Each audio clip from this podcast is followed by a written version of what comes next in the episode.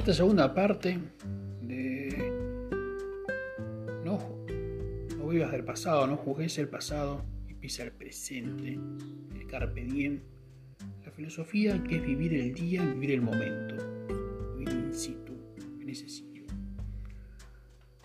La teoría de la reciprocidad, la teoría de la atracción. ¿Por qué una persona juzga a otro si no quiere ser juzgada? ¿Por qué juzgas? ¿Por qué criticas si a vos no te gusta ser criticado? ¿Por qué ofendés si no te gusta ser ofendido? Todo lo que se da, todo se devuelve. Sea así con las personas, sea así con la reacción y con la acción y con la reacción. Porque toda acción tiene su efecto, toda acción tiene su reacción, todo hecho tiene su consecuencia. Todo pasado tiene un futuro. Los, complementos, los supuestos complementarios. Y la noche, la luz y el cielo, el agua y la tierra, el fuego y la madera. Todo tiene su puesto. La dualidad que existe a nivel universal, numérico. Todo lo que das, todo lo recibes. No existe algo superlativo que te diferencie del resto. Vos dañás, estás dañando a vos mismo, porque todos somos parte del todo, ese macrocosmos que nos rodea, ese entorno. No supiste vivir el presente porque criticaste el pasado no podrás vivir el futuro porque no tenés presente. Entonces, cuando cometimos y llegamos a esa conclusión de nuestros errores, esa revisión,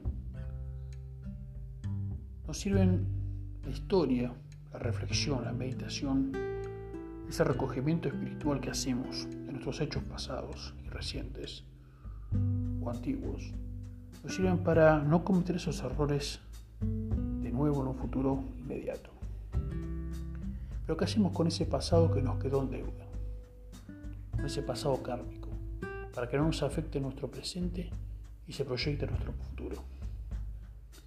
Simplemente espiar nuestros pecados, pidiendo una disculpa, aunque esa persona a quien agrediste y dañaste no te conteste.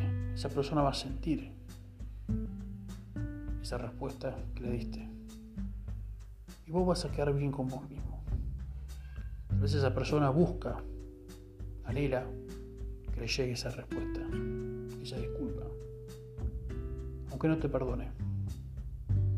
De algún modo u otro vas a lograr esa armonía que estás buscando y que perdiste. Pero no vuelvas a cometer ese error. No seas nuevo residente. La residencia es un hecho, un flagelo que daña a la misma persona y la enferma en un círculo vicioso que no lo deja salir al exterior. Por eso, para finalizar este hecho, esta última reflexión para complementar la primera parte, de no juzgar el pasado de las personas, porque todos tenemos un pasado, todos fuimos algo, todos fuimos alguien, y nadie somos perfectos. Por eso no critiques si no quieres ser criticado, no juzgues si no quieres ser juzgado, no ofendas si no quieres ser ofendido.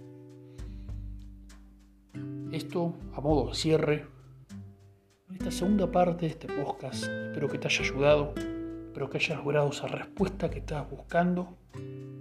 Vemos en un nuevo encuentro por este canal, por este medio. Mi nombre es Alejandro Javier Tuti Di Capi y esto es Tuti Viajes. Podés seguirme también en mi canal de YouTube y en Facebook. Muchas gracias nos vemos en el próximo encuentro.